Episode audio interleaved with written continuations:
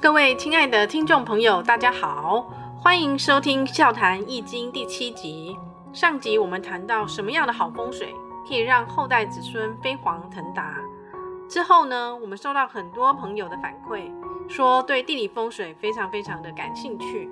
所以今天林老师会跟大家来说说火葬入塔与传统的土葬有什么差别呢？这个对后代家族的兴盛衰弱会不会有直接影响呢？想要知道吗？接下来就是我们今天精彩的节目内容哦！欢迎我们的林老师、潘理事长与多位听众来宾的参加。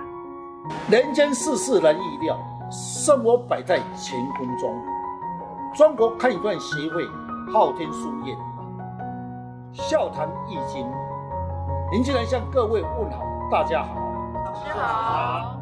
说到武术，坊间很多人确实没有去了解武术的含义，加上很多媒体的报道有一些错误，产生了两极化。有的人说很神奇，有人说很迷信。确实，在民间的一些传说，让很多人无法了解，产生了一些疑问。今天呢，很荣幸邀请了本会的理事长。潘理事长到现场，那么跟大家一起来谈易经跟风水的关系。欢迎理事长。理事长好，谢谢谢谢我们会长还有各位在场的各位听众们。那人确实没错，常常才讲说，人过世以后，他的灵魂在世界上里面确实有没有存在？而、啊、这个问题一直在坊间里面，大家有各种不同的见解。那在宗教里面来讲，他常讲说万物归宗，万法归一。人死后啊，哦，在宗教的观念来讲，他说哦归就归于西嘛。那有人说，那在西方来讲，他说归于上帝。那这个论理大家常常听到，可是事实如何？它确实没有一定的逻辑存在。但是如果从风水的角度来看的话，它有所谓的磁场的对应关系，不管是我们阳。阳宅或是阴宅都有它一定的风水磁场的对待关系。我相信今天我们的林会长会让我们从这个话题里面，让我们能够从这个地方看到更多的一些端倪。上集有谈到风水地理，很多听众来电询问，说现在的人过世后，大部分都是火葬，而入立灵骨塔。嗯，老师，现在的火葬的话，还有又分为什么花葬、树葬啊，还有海葬啊？那这对风水感应会不会有所差别呢？是，因为造山的运动造成了很多环境的污染。那么造山后的时候，大家开始用火葬。那么在台湾还是在世界上，火葬的是开始越来越流行，土葬的越来越少。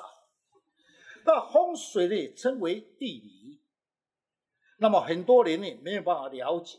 我们今天来探讨风水，也就探讨风水是一个很大的学问。易经说，天地万物归一气，因为气与风，有风就有气，对人类及万物有密切的关系。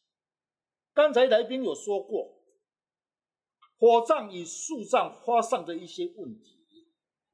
这一段我们要去追踪，确实的时间很短促。先去追踪以前的出家人、修道家人来追踪他，在台湾以前的佛教，大部分称为尼姑庵，台语叫尼姑庵。那么寺庙的大部分都是属于自己的灵骨塔，为什么？因为出家人死后，火葬后的骨灰。放在自己的庙里面灵骨塔，但是这些是出家的，因为大部分都没有后代，要去追踪下代的成就如何，确实很难去追踪。还有一种人，以前人死后火葬人不多，大部分都是没有后代的人才有去火葬。火葬的是在这十几年才开始流行，以前那样火葬确实蛮少。那么这几年的这个环境开始改变了，葬礼类也大转变了，火烧的比例占了百分之八十以上了。哦，那老师，像我的父执辈是从大陆来台湾的，那人走之后呢，是采取了火葬进了灵骨塔。那这样跟土葬的磁场的差异有什么影响呢？是。那么讲到这里的时候是很玄学，又会跟一些奇奇怪怪的事情。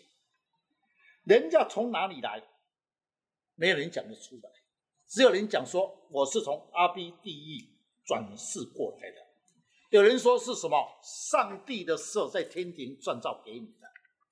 易经说，人类的生成是由气所化出来的。各种传言、宗教说法。至今科学家也无法证实，也没人去把它否认吧？是没有错。那么我跑遍了大陆、大江南北跟台湾，发现人过世后火葬埋在土堆里面，还是有感应下一代的成就。我记得十几年前，我常常受到邀请到大陆勘察风水地。大陆在葬礼的管制很严格，人死过后三天必要火葬。比较有钱的人呢，稍微还是找一块吉地，将过去的人呢，过世的人的骨灰还是埋在土堆里面。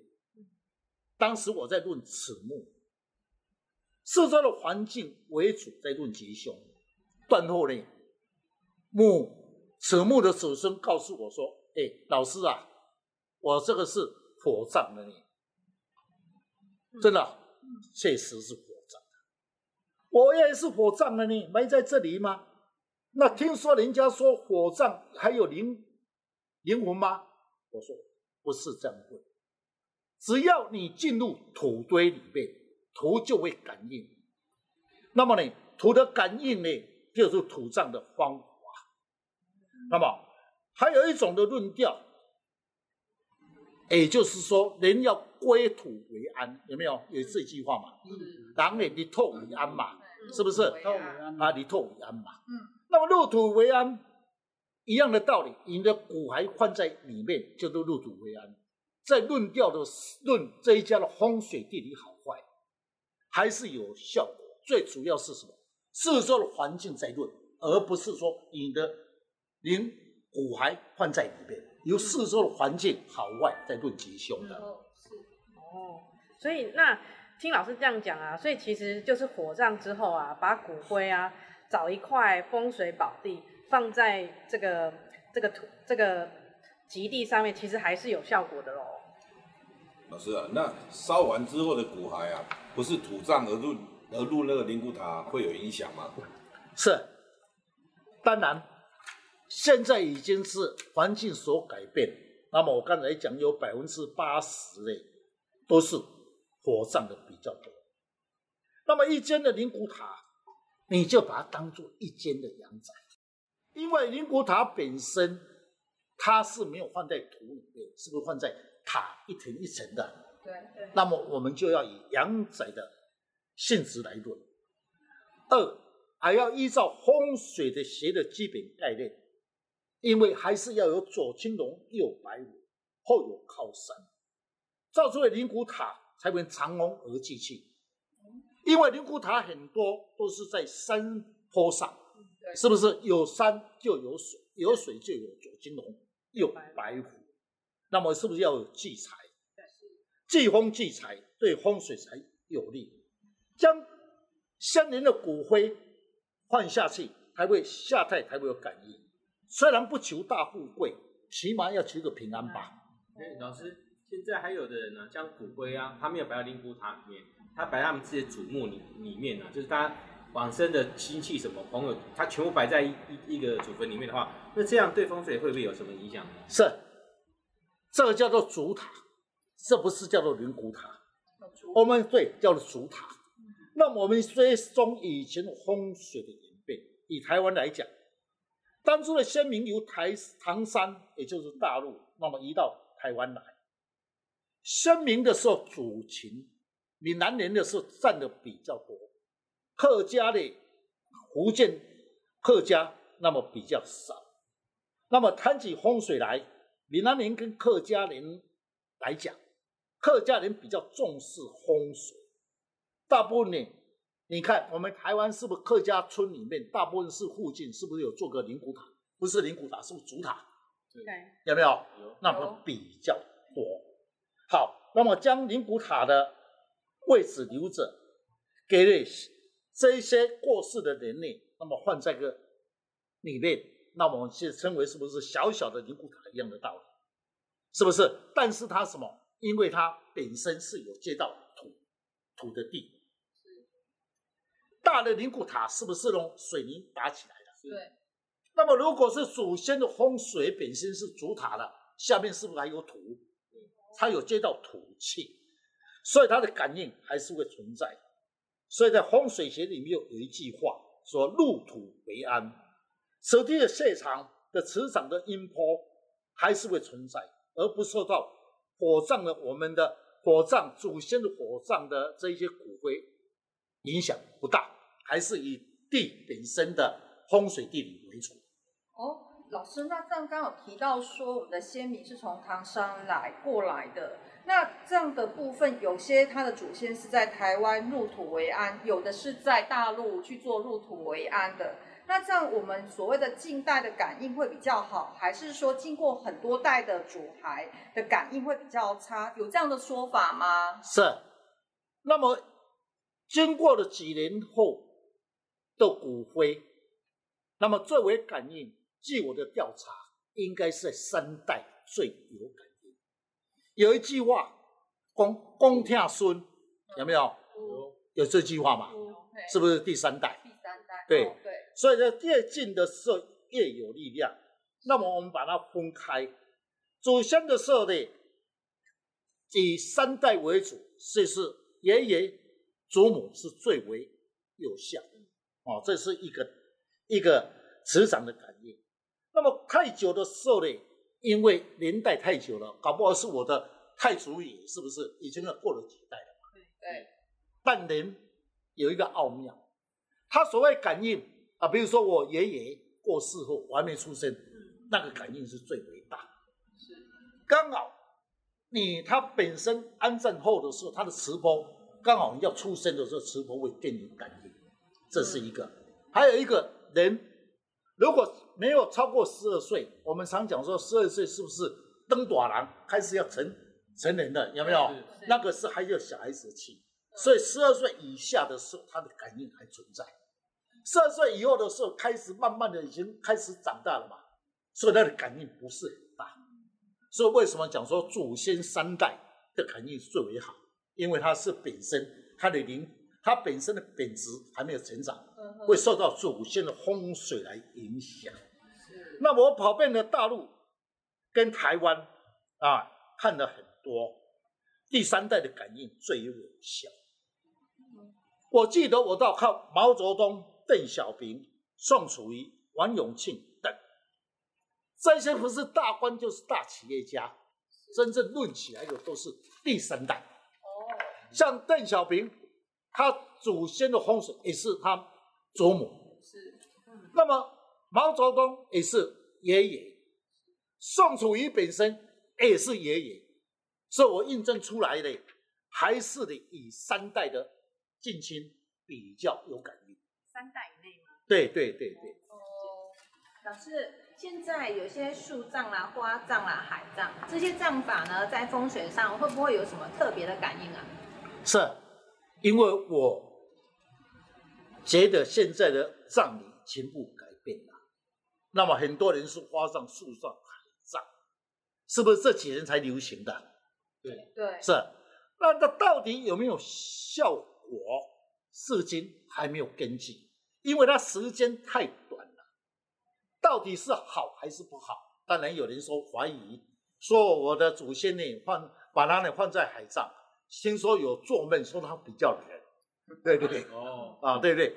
那么现在来讲的是，因为又受到一些政府的这一些改革，还有宗教的改革，最近这几年才有树上花展，所以以前没有树上花葬，所以你要问我说好不好？确实的很难去追踪，嗯、要等过几年后，我才有办法去了解。嗯，了解。那老师刚刚有提到我的父执辈是采取火葬，那刚刚英明的说明的话，我们还是把我父执辈的骨灰埋在土里，对我们是比较好的一个方法。嗯，然后我还有听说啊，就是日本人啊，他们都是把他们亲人的骨灰啊，直接是放在自己家中，这样对在世的人啊，会不会不好？觉得好像倒霉，或者是带来不好的运气？以我的经验来谈，勘察无数的坟墓，虽然是火葬，但将骨灰放在土堆，还有一些感应。刚才你所讲的。也就是日本人呢，那么将骨灰放在家中。若是你感觉没有忌讳，将骨灰放在家中，等于是不是一个灵骨塔放在家中而已？对，是不是祖先会害你吗？我想不会害。对，如果害你，就不要拜他就好了，是不是？是啊。对对，我想是不可能嘛。嗯。是是，你感觉到说，哎呦，家里的祖先放在里面，是不是自己感觉的毛毛的？如果没有忌讳。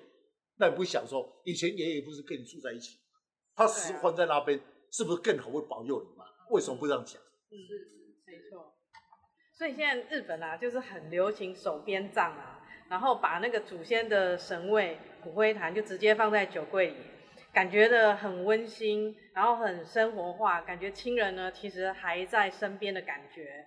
然后要拜的时候，想到他们的时候，就直接把酒柜打开，请他们出来。是。我有听说过，我也有看过。嗯，他们要拜的时候，那么把酒柜那个门打开，某某祖先啊，请你出来，你不要乱乱拍手，要拍手是才刚出来，是要拜的时候才一二三啊，请他出来哈。是确实有这种这种看法哈。那么呢，不会受到影响，绝对不会受到影响，因为他出来是要保佑你。另外角度来探讨，这是很有意义的事情，让下代知道饮水思源，你是从哪里来的？没有祖先难道有你吗？这是一个角度，好，所以祖先才有办法了解嘛，不然的时候人家问你说你的祖先在哪里？火葬了、海葬了、土这个花葬了都没有。那么日本人这个含义，我觉得是蛮不错的。这种观念呢，我还是蛮喜欢的。因为什么？祖先的骨骸放在那里，你不要那么大，把它缩小，嗯，弄小小的一个瓶子，有没有？你不要那么大嘛，那么大你能放那个地方？对，是不是？小小的放在那边，是，不错啊。如果你心情不好的时候，是如果是爷爷心情不好，就告诉他爷爷啊，拍拍手，爷爷，我心情不好啊。你要保佑我，随时都是不是？随时，随时，比如说你心上有神嘛，那你把当祖先当做神嘛，对，你把它当做鬼嘛？是不是？是，对不对？所以我常在讲说，是玩一个很好的事情。那么呢，我来讲一些案例，因为很多人在争论，那么到底的是这土葬好不好，或是火葬？那么台北有一个李先生呢，秋天来工作室找我。他说：“你家中的长辈过世后，一直放在银骨塔。他问我对下代的功名跟事业有何影响？我对他说：‘你的长辈是火化的吗？’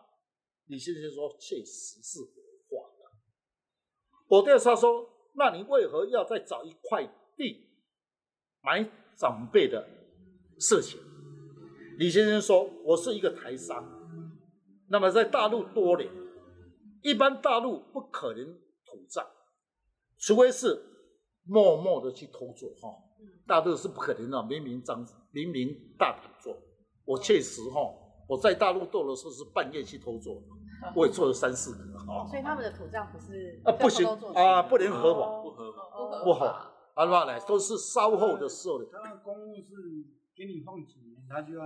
对，那么呢，稍后的是比较有钱人、比较旧时代的思想，那么会找一块地，那么暗中的时候放在里面，白天不能去做，半夜去做，我确实也做过哈，那是确实了哈。好，他说你祖先放在土地里面还有效果吗？我听完后引起我的好奇。这位李先生说好奇，因为他的私信是说人死后的火烧完全无感应，但是客户以我十多年的交情，据他现在的经济状况不错，是不是他的事业跟风水有？这位李先生很好奇之下，特别的跟他到他家乡去看祖先的英仔的坟墓。虽然我不懂专业，他说他不懂专业，但是大力他了解一些风水的原理，嗯确实所配合的风水所讲的事项。左青龙，右白虎，前出现，后玄武这种条件。他说从墓碑里面去看年代，是在十五年前左右，当他认识这位客户的时间。于是他很好奇，问他说：“你感觉你祖先的风水有影响你的事业吗？”这位客户说：“老李呀、我们知心的朋友，我告诉你实话。”当初认识你的时候，我的事业上不是很顺利。后来也知道，你也知道，后来我的事业是慢慢顺起来的嘛。其实说，真的是祖先有保佑我。李先生说，就是这种原因。四年前的时候，他的父亲、母亲继续的过世，兄弟认为要火葬，他也顺了他的意思。经过这四五年后，事业上也不是很顺了。他的兄弟更糟糕，换了官司，事业也不顺了。才我想起，在大陆的客户的祖先埋在土堆，就有感应，所以今天才要找老师帮个忙。老师，你有帮他处理吗？如果是你有帮他处理的话，对他有什么影响吗？是，当然他来找我，我会帮他处理。我说你。以你现在的经济状况，钱财不够，我帮你找一个公墓好了。这块公墓是我常常对人家说，好的风水地不要大，小小就为感应。好，真的，他呢将他的父母亲的骨灰埋在土中后，这几年顺利，事业也顺了，每年呢过节。再过几天中秋节，他快要来了，要来送礼了。他每年都来送礼。老师，在我听你这样讲完之后，常常有些时候有听到人家讲说，人死了以后，火烧了以后就没有灵魂。但你这句话，你听你刚刚讲的这段话以后，事实上人还是有他的灵魂的存在，跟这个地理还是有感应的。是，确实，我还讲说。中国有一句话“入土为安”，是不是？嗯。那么入土为安的时候，虽然你的骨灰已经烧掉了，只要你的灵放在这个土里面，它就有磁波的感应。如果你是在放在上面，没有跟土接触，因为土才有接地气嘛，是不是？对。所以自然的磁波还是会感应。所以刚才呢，大师所讲的确实。灵还存在，有机会还是找一块土埋葬是最为好。好，最后的感谢呢各位。那么呢，我四十几年来的经验，确实我建议各位还是有机会的，找一块土，虽然古先人的骨灰是用烧的，还是埋的是最为好。嗯啊，所以还是随对的哦，好为了自己的下一代着想，是，这是正正确的哈。好，最后感谢听众，本人了解易经、武术、天地之谈，对我们的平常的生活上会增加一些知识。中国开展协会昊天书院祝大家平安，大家好，谢谢老师，谢谢老师。